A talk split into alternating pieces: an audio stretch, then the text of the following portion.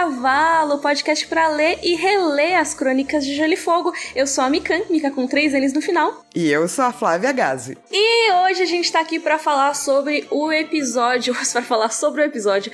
Esse é o nosso episódio 83, a gente tá aqui para falar sobre o capítulo Área 2 de A Fúria dos Reis. Flávia, que saudade! Nossa do céu, que saudade! Ou, oh, pra quem não tá entendendo nada, que tem umas pessoas que não entendeu porque não tá no nosso grupo, o que tá errado, tá, gente? Vai pro nosso grupo de Facebook, segue a gente no Twitter. Eu peguei Covid e daí eu fiquei muito mal por um tempo. Não, só pra explicar por que a gente deu essa pausa gigantesca que deixou nós duas com saudade. Pois é, mas agora estamos aqui, estamos bem. Muito obrigada a todo mundo que mandou mensagem falando melhoras pra Flá, mandaram good vibes. Foi, foi muito fofo. Eu recebi muitas, muitas mensagens, muito obrigada. E a gente já tá preparada para retornar pro nosso momento de começo de crise, guerra, Treta. problemas. É, exato. Ó, já digo que faz um tempinho que eu escrevi esse roteiro, hein? Então, qualquer lápis, a Flá releu mais recentemente o capítulo, né? Ela vai me lembrar. Não tem problema, eu acho que tá ótimo seu roteiro, como sempre. Oh, muito obrigada. Lembrando que você pode acompanhar aí o, o podcast nas redes sociais também, Twitter e Instagram são arroba rodorcavalo. Também pode contribuir com a nossa campanha no Padrim, se você quiser nos ajudar a manter a frequência do podcast. Agora que voltamos, voltamos, né? Sim! é só você ir em padrim.com.br barra rodorcavalo ou você vai no nosso site mesmo, que é rodorcavalo.com.br, que lá tem o link para tudo. Perfeito. Perfeito. Então vamos nos nossos corvos, que deve estar uma pilha de corvos da nossa pausa.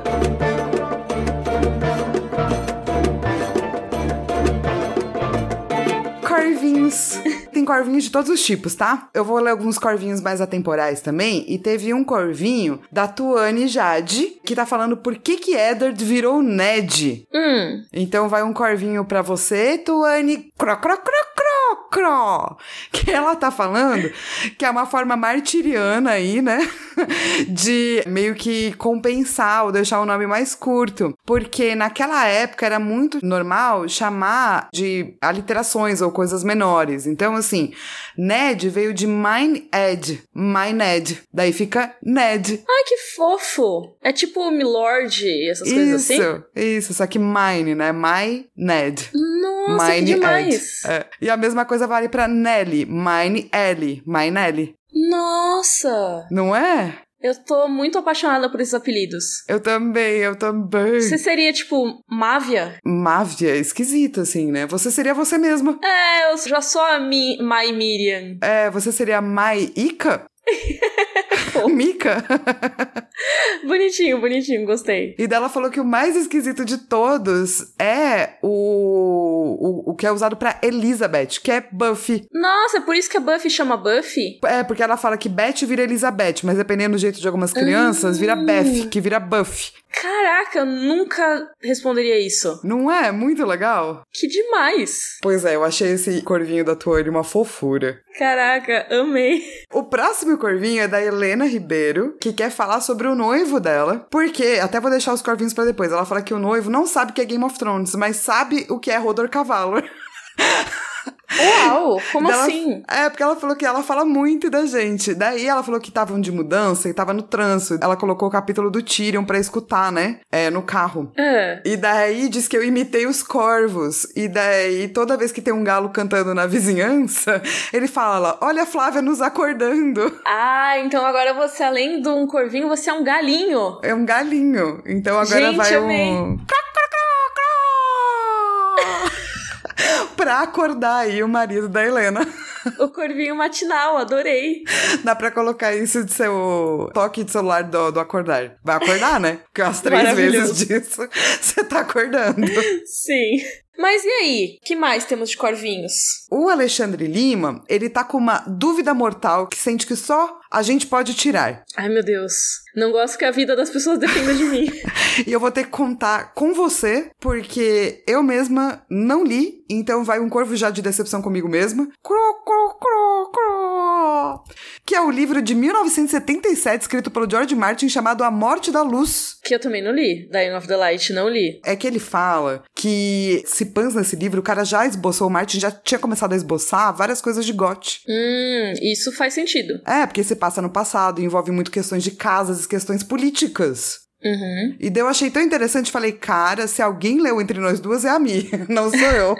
não, então, eu não sei se o Dying of the Light ele faz parte do daquela saga, não é saga, né? Aquele universo do George R. R. Martin que se chama Thousand Worlds, que são tipo os mil mundos, né? Deixa eu até checar. Ó, exatamente, ó. Dying of the Light foi o primeiro romance do George R. R. Martin e ele faz parte desses Thousand Worlds, que são vários livros que o George R. R. Martin escreveu ao longo dos anos de ficção científica. Para quem não sabe, George R. R. Martin, antes de ser o autor das crônicas, ele tem uma carreira muito grande, muito forte na ficção científica. Então ele fez tipo A Song for Leah, Night Flyers, esse tipo de coisa. E a gente tem muitas pessoas que fazem paralelos entre as coisas que ele já escreveu e entre as crônicas. O que faz sentido, né, Mi? Porque é um crescendo, né, quase, para chegar numas crônicas da vida. Com certeza. E tem, tipo, nomes, conceitos, algumas tramas que ele traz que influenciam as crônicas, então isso com certeza tem.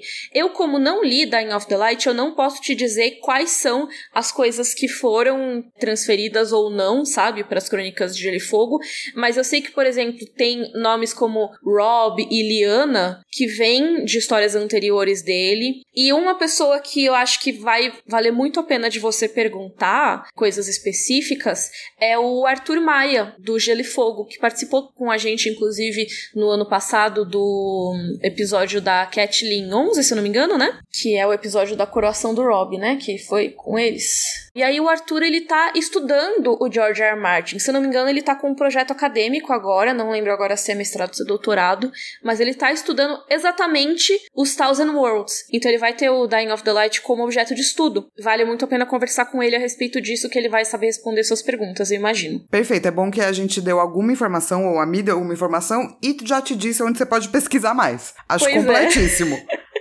Porque, assim, eu mesma não, não manjo e eu não gosto de falar sobre coisas que eu não manjo nada, porque imagina depois fala alguma besteira. Ah, eu te entendo. Super te entendo. Eu prefiro não. Sim.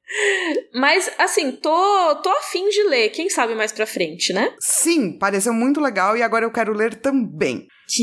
e pro nosso último corvinho do dia, eu queria mandar um cro, cro, cro, especial pra Sinara, porque ela falou que ela e o esposo dela, né, só saem quando é extremamente necessário por conta de pandemia, e que ela é de Sagitário, então o aniversário dela está próximo, ou já passou, então cro, cro, cro mesmo, hum. e ela não aguenta mais ficar presa em casa, né? e que ela já teve, do tipo, que o Rodor Cavalo fez ela rir pela primeira vez em meses. Caraca. Ela falou que foi o episódio 82 que ela deu o primeiro sorriso desde que a pandemia começou. Gente, que fofa! Ela falou que acompanha o Rodor Cavalo desde o início e que ela percebe que desde que a Carol saiu, o podcast tem ficado mais longo e com mais palhaçadas. é, pois é. Tipo, a Carol dava uma controlada na, na gente. Na gente, é. E é por isso que ela também quer mandar um beijão pro Sushi, porque deve ser complicado editar esse podcast longo. E o Sushi é para você também ficar sabendo que você também é a causa dela ter sorrido. Oh. Então é só, mano, um beijo para você. A gente sabe como é, tá todo mundo, né, querendo fugir, ninguém aguenta mais. Mas estamos passando por isso juntas, né? Sim. Ai, que gracinha. Muito obrigada pelo e-mail. Faz a gente ficar muito feliz no nosso trabalho, assim. Sim, obrigada ainda mais mesmo. num ano que é difícil para todo mundo, né, Mi? Olha só. Tipo, a Mi teve um bilhão de coisas, eu tive um bilhão de coisas, e Covid, e passar mal de ficar em casa, e etc, uhum. né? Não é um ano simples. Exatamente. Então, muito obrigada mesmo por esse e-mail, adorei. Então, vamos para nossa discussão do capítulo Área 2? Vamos!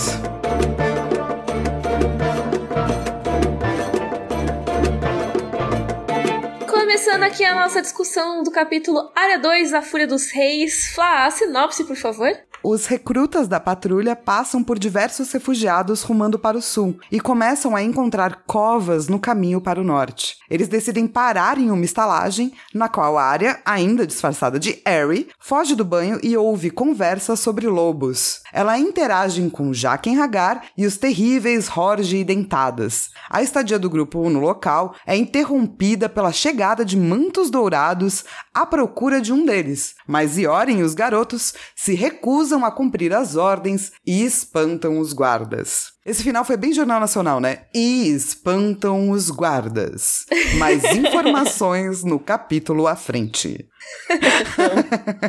Pois é, então, esses primeiros capítulos da área, eles demoram um pouquinho para engatar, né? Não sei se você tem essa mesma impressão, Flá. Cara, sim, porque eu até entendo, né? É muito difícil você fazer muita ação acontecer em meio de ainda ser a única personagem, né?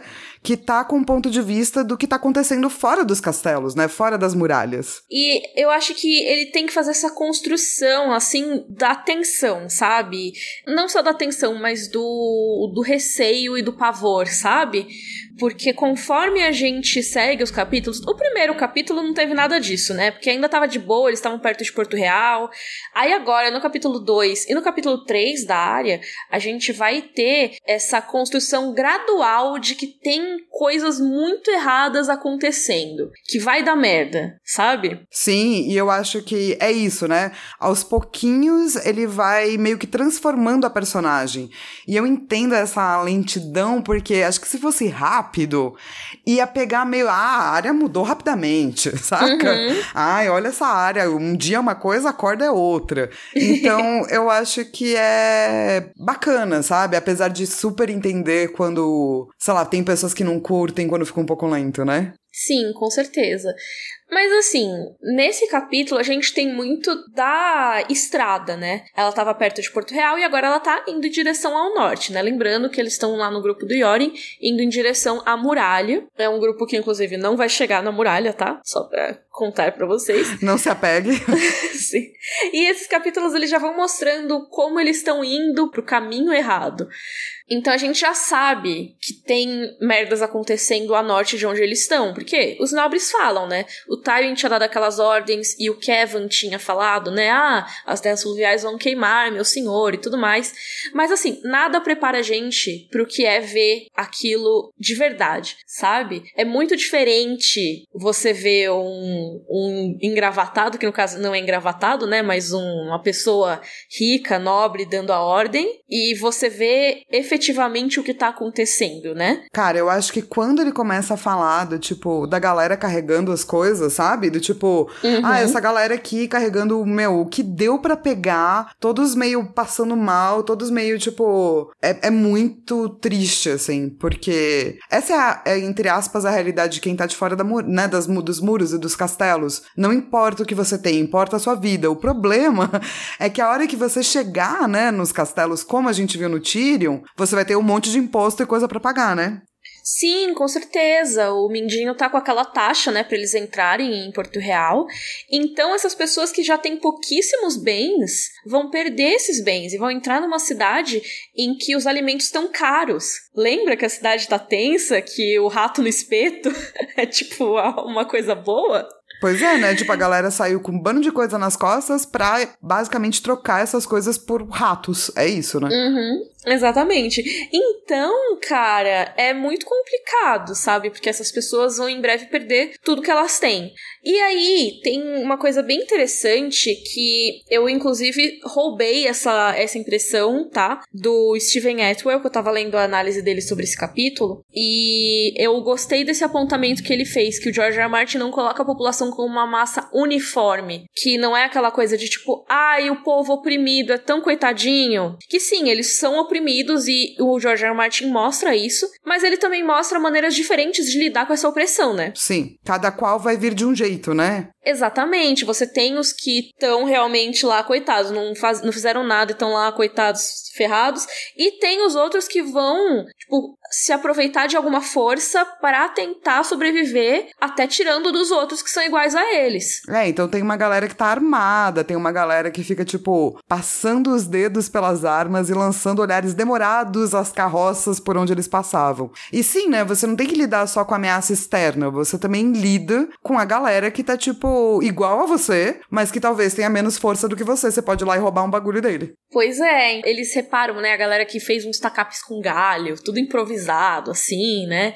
Mas então, como o Yorin tava com umas 30 pessoas, não tinha muito problema para eles, né? Tipo, os caras eles até achavam se valia a pena ir atacar, mas não valia o risco, né? Não importa o que tivesse na carga ali deles, porque eles estavam com várias carroças, com um monte de coisa que ele comprou, né? Até fala no capítulo anterior da área. Mas enfim, o tempo todo dá uns problemas assim. Por exemplo, por mais que eles não fossem atacados, chegou um cara querendo comprar essas carroças. E ele ofereceu um quarto do valor delas. E eu, Yori, mano, você tá louco? É, né? Então, porque já tá todo mundo do tipo. sem coisas, né? Então Sim. os valores começam a cair, né? Porque tá todo mundo sem dinheiro e sem esperanças. E aí o Yori não quis vender, o cara. Ah, você é burro então, né? Porque é a guerra, eles levam o que quiserem. Seria melhor se vendesse para mim, meu amigo. Ou seja, você vai perder isso de qualquer maneira depois. Então, já vende logo, né? Você ganha alguma coisinha. E uma mulher que tava passando que do nada gritou para eles: doidos! Eles matam vocês, doidos! Tipo, tudo tá dizendo, ou, oh, não vem, volta pra, Porto Real, ou toma outro rumo, porque se você continuar aqui, você vai ver o que essas pessoas viram, e não vai ser legal. É, eu acho que é tipo quase uma descrição de videogame, assim, sabe? Quando você vai, é, você tem, sei lá, progressão lateral, e daí você vai chegando em outra tela, em outra tela, em outra tela.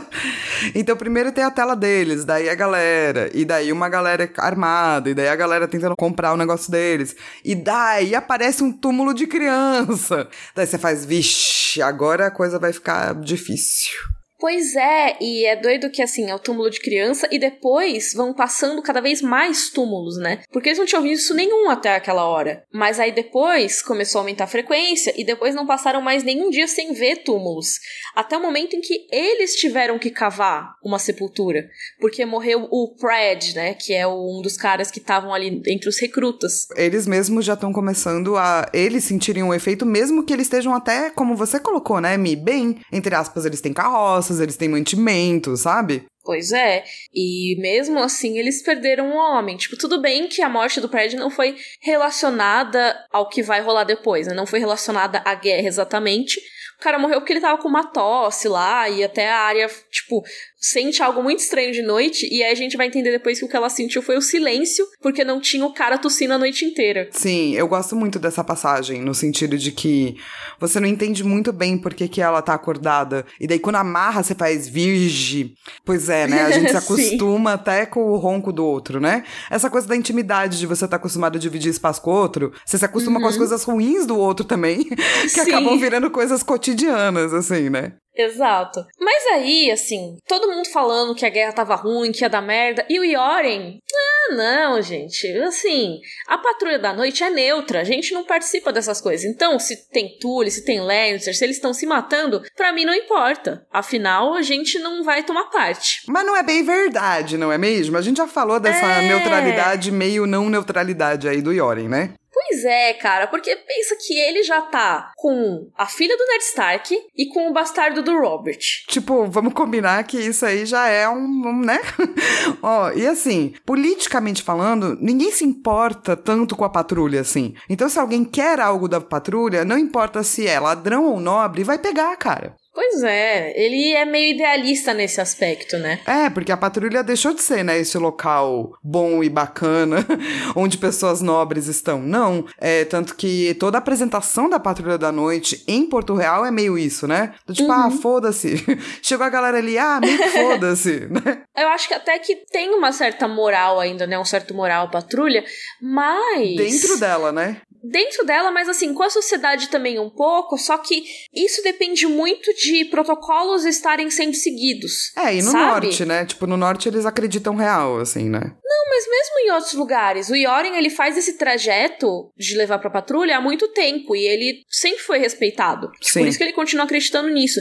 Mas eu acho que como ele tá, nesse momento, a gente tá lidando com inimigos No caso, os inimigos seriam os Lannisters, mas assim, com lados da guerra que não respeitam protocolo, ou seja, que vão cometer crimes, né, de guerra, que vão matar inocentes da maneira que o Montanha mata civis e tudo mais, você tem uma quebra de protocolo, entendeu? Então não importa se existe uma certa neutralidade, ela vai ser desrespeitada porque você tem uma pessoa, né, uma, uma entidade ali, né, no, no caso as tropas dos Lannisters, que vão cometer esses crimes, cara. Então não adianta se você for neutro, se você for um septão, tipo, tanto faz. É, e agora a gente vai começar a ver real, né, que essa galera não tá nem aí, né? Exatamente.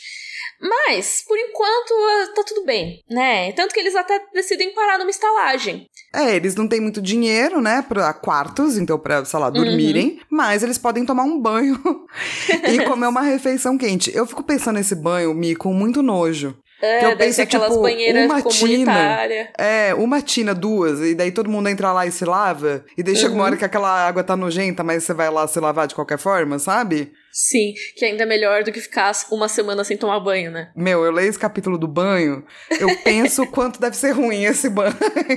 eu fico pensando naquela cena do, do Jamie da Brienne na banheira, na terceira temporada, que o Jamie entra com aquelas faixas, né, no curativo dele. Meu, as faixas estão todas pretas de sujeira já, sabe? É, é verdade, né? Aquela cena é muito boa nesse sentido, assim, né? De mostrar isso. Sim, a galera tá muito suja. É, então. E daí, assim, a área fala, ah, não vou tomar banho, porque, né, ela é uma menina e não pode tomar banho na frente dos outros. Porém, uhum. contudo, fico pensando se é a decisão errada mesmo, entendeu? Talvez melhor se banhar no rio do que numa estalagem. Sim, é verdade. Talvez no Rio seja mais limpinho, pelo menos, né?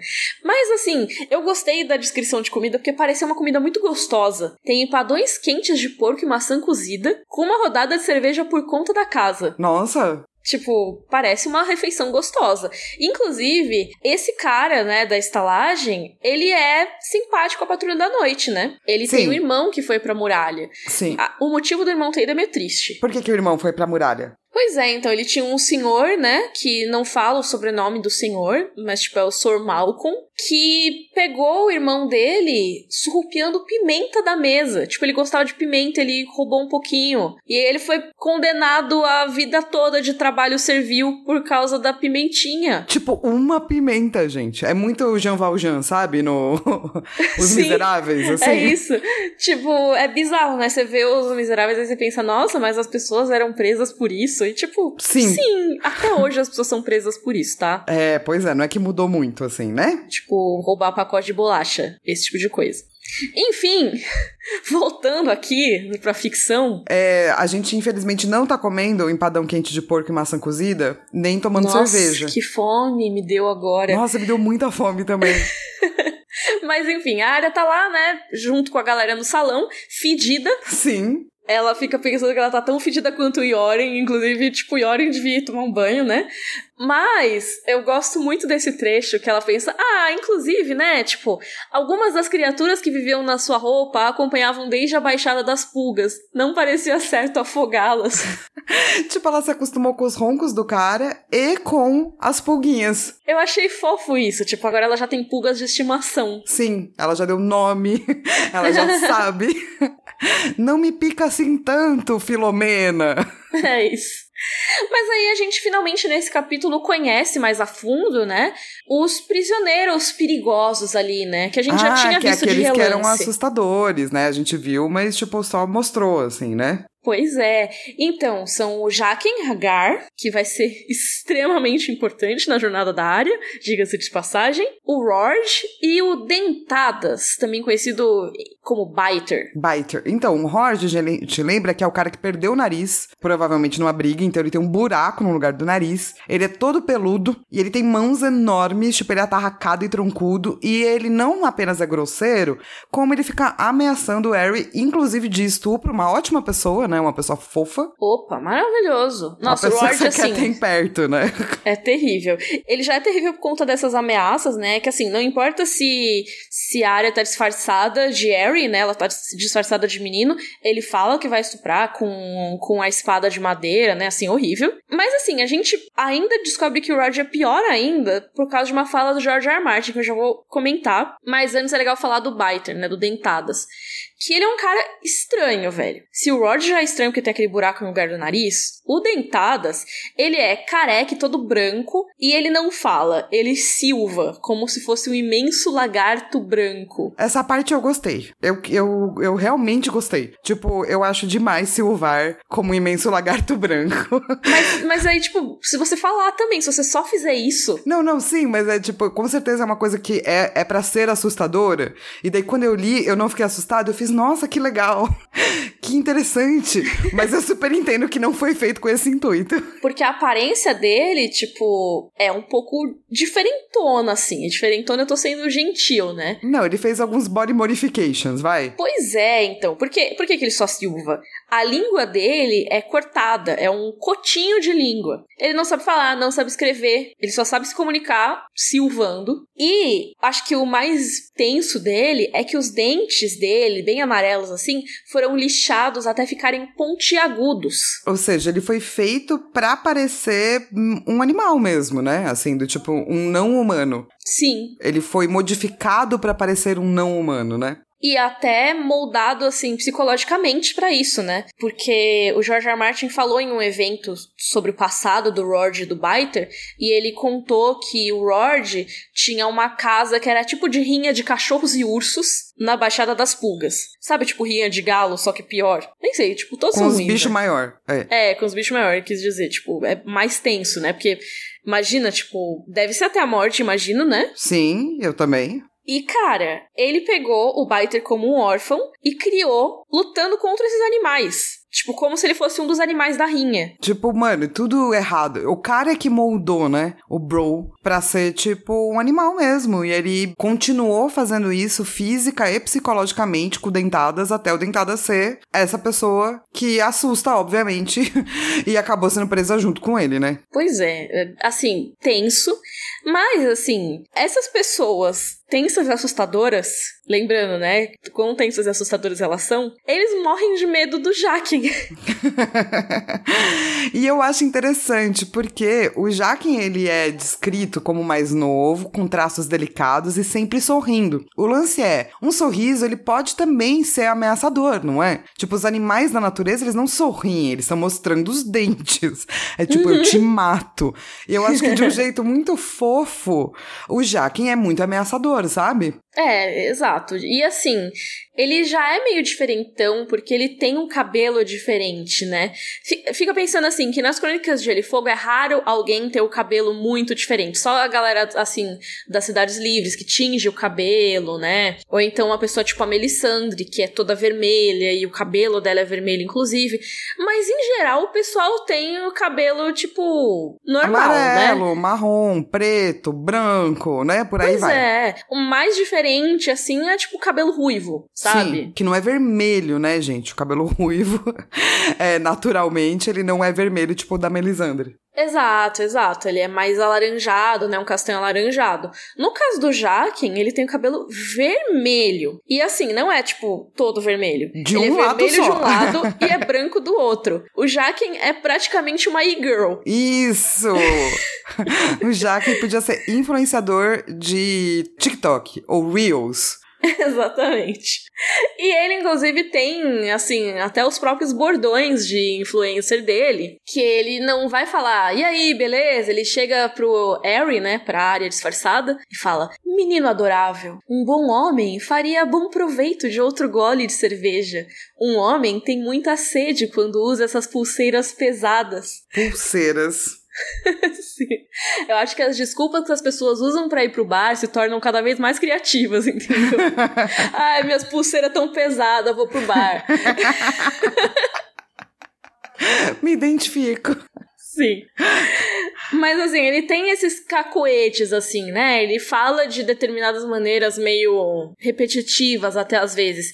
Então ele não fala de si mesmo como eu. Ele sempre se refere a si mesmo como um homem, né? Ele tá tentando se diferenciar dos outros, né, pro Harry. Porque ele faz tipo, olha, um homem não escolhe os companheiros nas salas negras. E aí, vamos de especulação. Vamos, né, de pombar um pouquinho aqui. Porque assim, beleza, se os três estavam juntos nas celas negras, por que que eles estavam juntos lá? Sim, porque assim, não é que as salas negras estão sempre lotadas, né? Que precisa enfiar a galera toda junta. Pois é, porque as celas negras, a gente fala mais sobre elas no capítulo que o Ned tá preso, né? Mas elas não são, tipo, só celas normais. Elas normalmente são celas para os criminosos diferenciados, sabe? Seja para um preso político, como é o caso do Ned, ou para algum preso mais tenso, é tipo uma solitária, sabe? Então por que que estavam os três juntos na mesma cela e depois enjaulados todos juntos?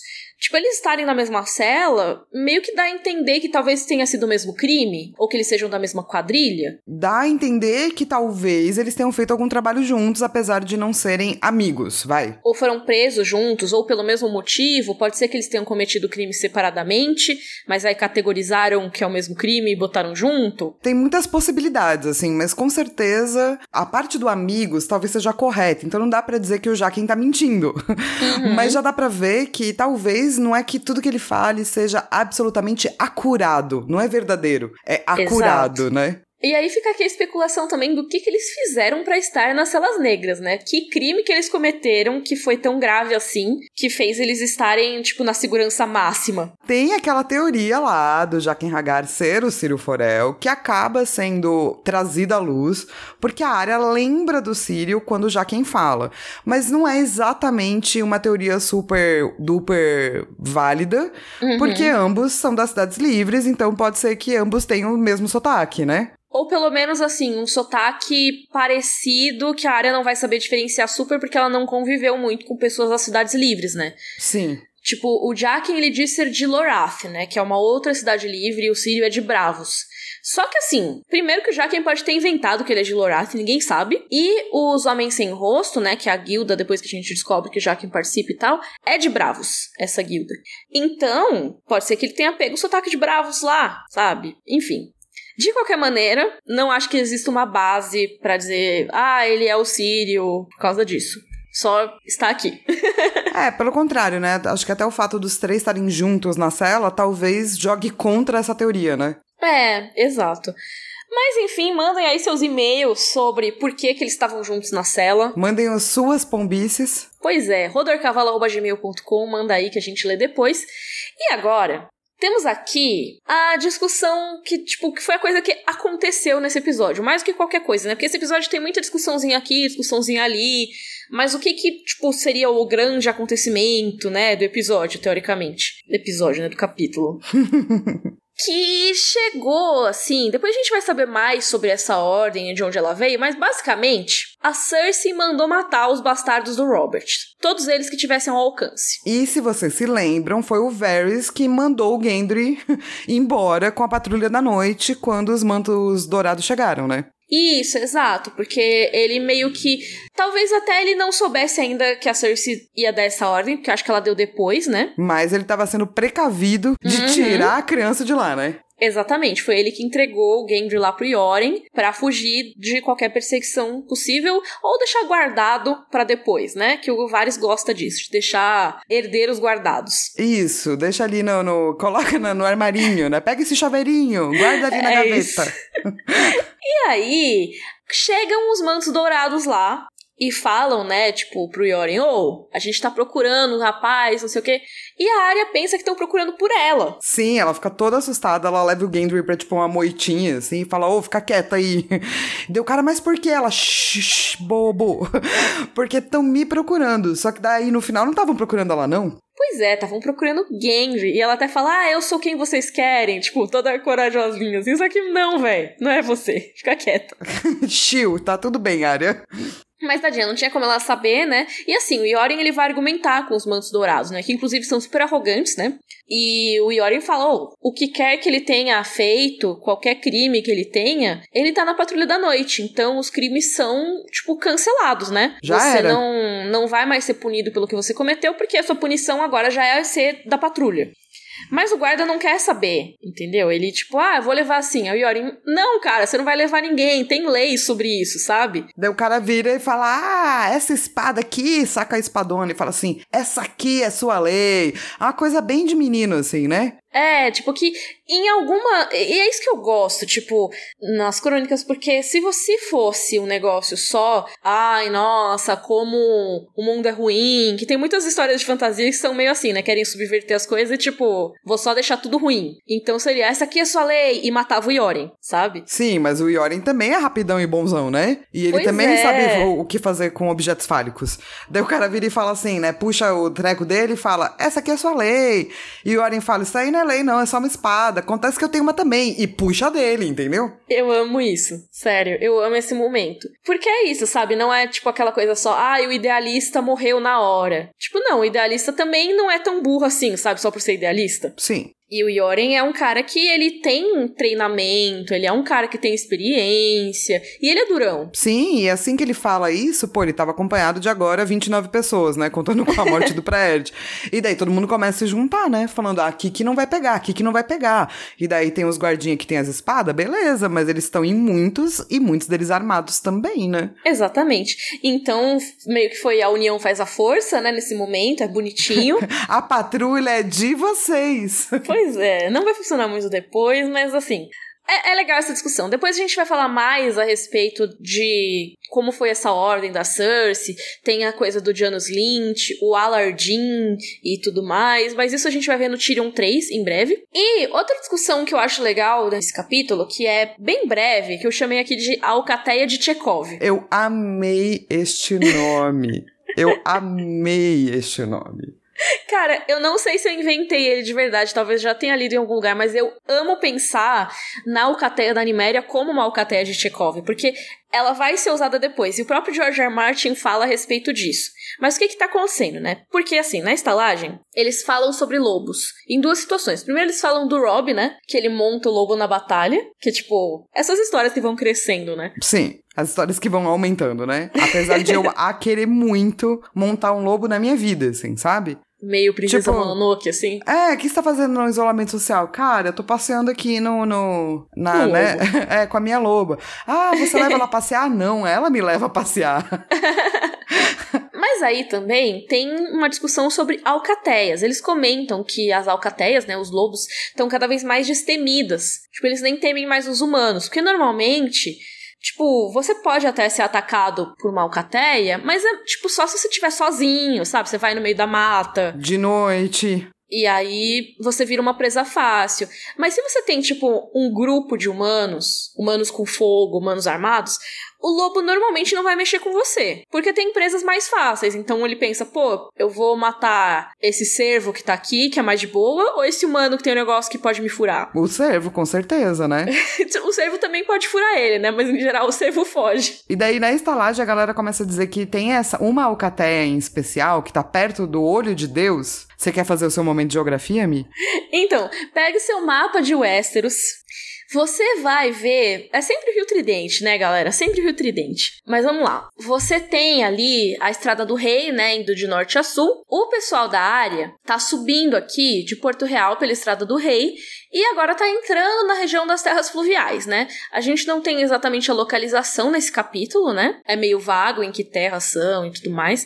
Mas assim, eles estão ainda pertinho ali de Porto Real, no meio do caminho, vai, até Harrenhal. E se você for pegar, isso é antes do Rio Tridente. Então, subindo de Porto Real, indo pro norte, né? Lembra do Rio Tridente cruzando ali o mapa? É Sim. antes disso. Você vai ter Harrenhal e você vai ter um lagão, um lagão gigante, que é do lado do castelo. Esse lago é chamado de Olho de Deus. Ah! Agora Por que, que que você. ele chama, né? Por Porque? É, ele é um que eu- lagão que tem uma ilhazinha no meio, e fica parecendo um olho. Eu acho que é por isso. Ah, entendi. Sim, faz sentido.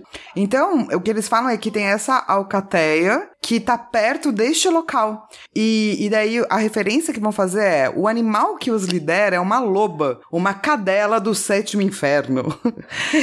Amo. que é, obviamente, a Nymeria. E daí a gente tem a primeira notícia aí de onde está a Nymeria, não é mesmo? E vamos ter mais, né? Sim, e por que, né, que é ela? Porque, primeiro, por causa do tamanho e tudo mais, e depois que faz total sentido com a última vez que a gente viu a Animéria, né, que foi, lembra aquela treta que ela mordeu o braço do Joffrey e tal, e a Arya jogou umas pedras na coitada para afastar ela, e isso foi ali perto do Rio Tridente. Então, eles estão ali perto do Tridente, faz sentido, sabe? Tipo, os lobos perambularem por ali. Se a Animéria sobreviveu, que a gente presume que tenha sobrevivido, afinal a Arya vai largar ela depois. Sim ela tá por ali, pela, por aquela região. É, inclusive é muito triste, né? Porque a Arya escuta isso e ela pensa, ela provavelmente nem me reconheceria agora. Ou se me reconhecesse, iria me odiar. Tadinha, mano.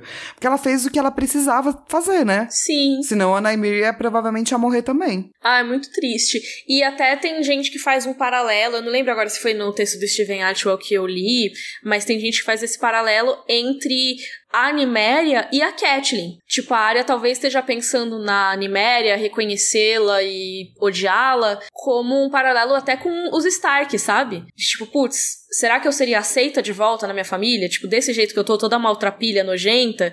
E também depois de ter matado uma pessoa. Maravilhoso, é um ótimo paralelo, muito interessante. Eu acho que é algo que a área deste momento pensaria. E agora, momento mini Ned Pomba, que não é Ned Pomba, Ned Pomba, mas é só pra dizer, fiquem de olho nesse rolê. Porque assim, a área vai começar a largar a Animéria, não yeah. agora, mas muito em breve. E, assim, né, como o George R. R. Martin disse, perguntaram para ele sobre, né, a Alcatéia da Animéria, e ele falou exatamente assim: Sabe, eu não gosto de dar spoiler, né? De anunciar as coisas. Ele falou spoiler, mas assim, não gosto de entregar as coisas. Disse Martin com um sorriso aberto no seu rosto. mas você não pendura uma alcateia gigante na parede, a não ser que pretenda usá-la. Sim, faz total sentido, né? Que é uma coisa que a gente não vê, né, na, na série. Uhum. Mas que deve acontecer no livro, ou pelo menos eu espero que aconteça, assim, né? Sim, com certeza. E, assim, para quem não entendeu por que eu chamei de Alcatel de Chekhov, mega resumo, mas se vocês quiserem, tem um vídeo no meu canal no YouTube que eu explico sobre a arma de Chekhov.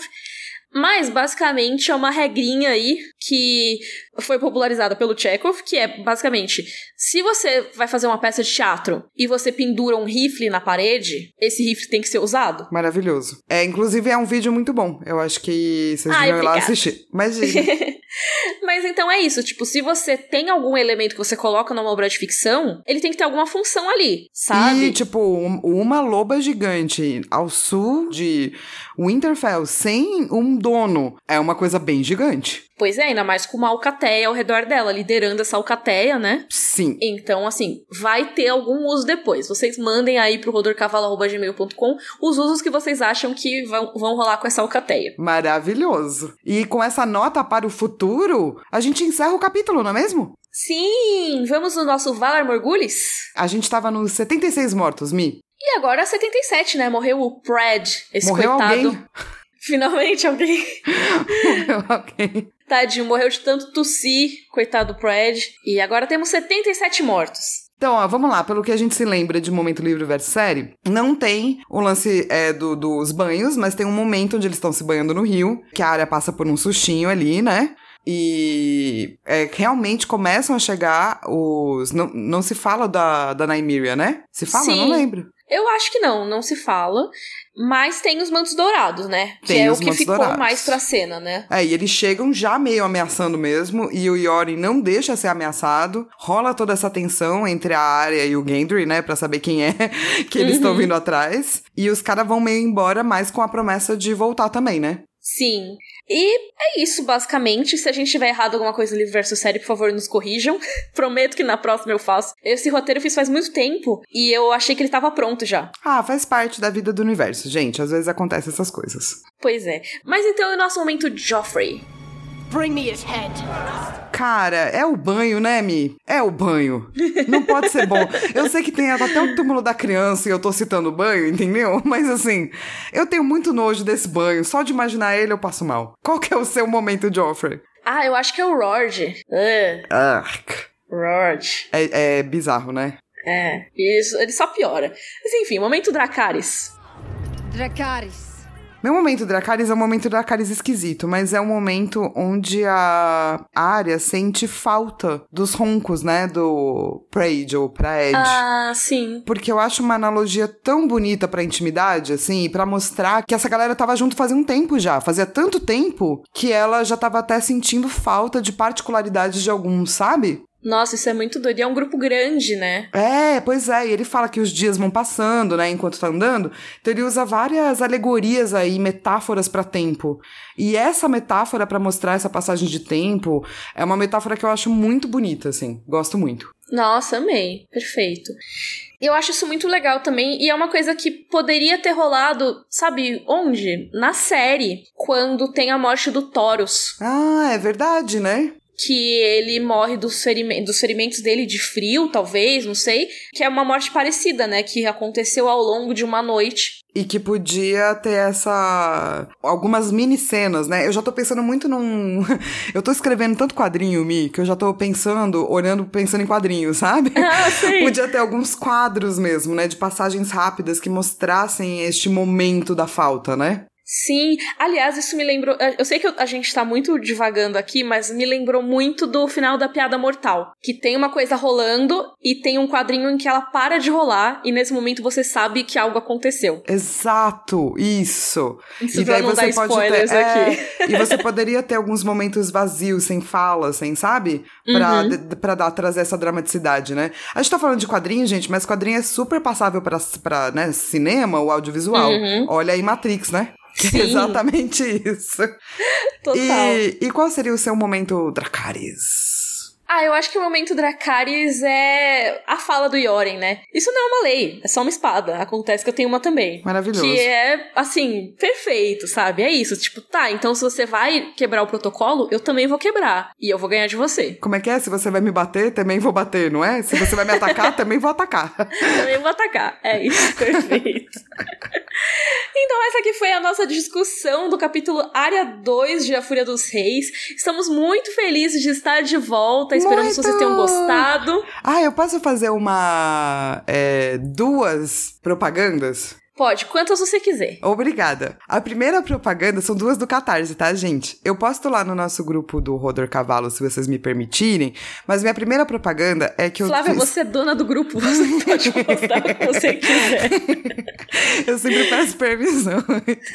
mas é... Junto com várias minas muito fodas, assim, eu tô fazendo um álbum de quadrinho chamado Não Ligue, Isso é Coisa de Mulher, onde a gente fala sobre masculinidade tóxica. Então a gente vai colocar nas mulheres esses papéis que são horríveis, né? De masculinidade tóxica, é, e mostrar como que funcionaria se fosse no papel reverso. A minha história é sobre um carinha que vai muito preparado para uma reunião, mas ele acaba sendo não visto, né? Porque ele é um homem, e a menina do lado dele acaba pegando todas as glórias, né? Os louros pela história e pela ideia dele, porque ela é uma mulher.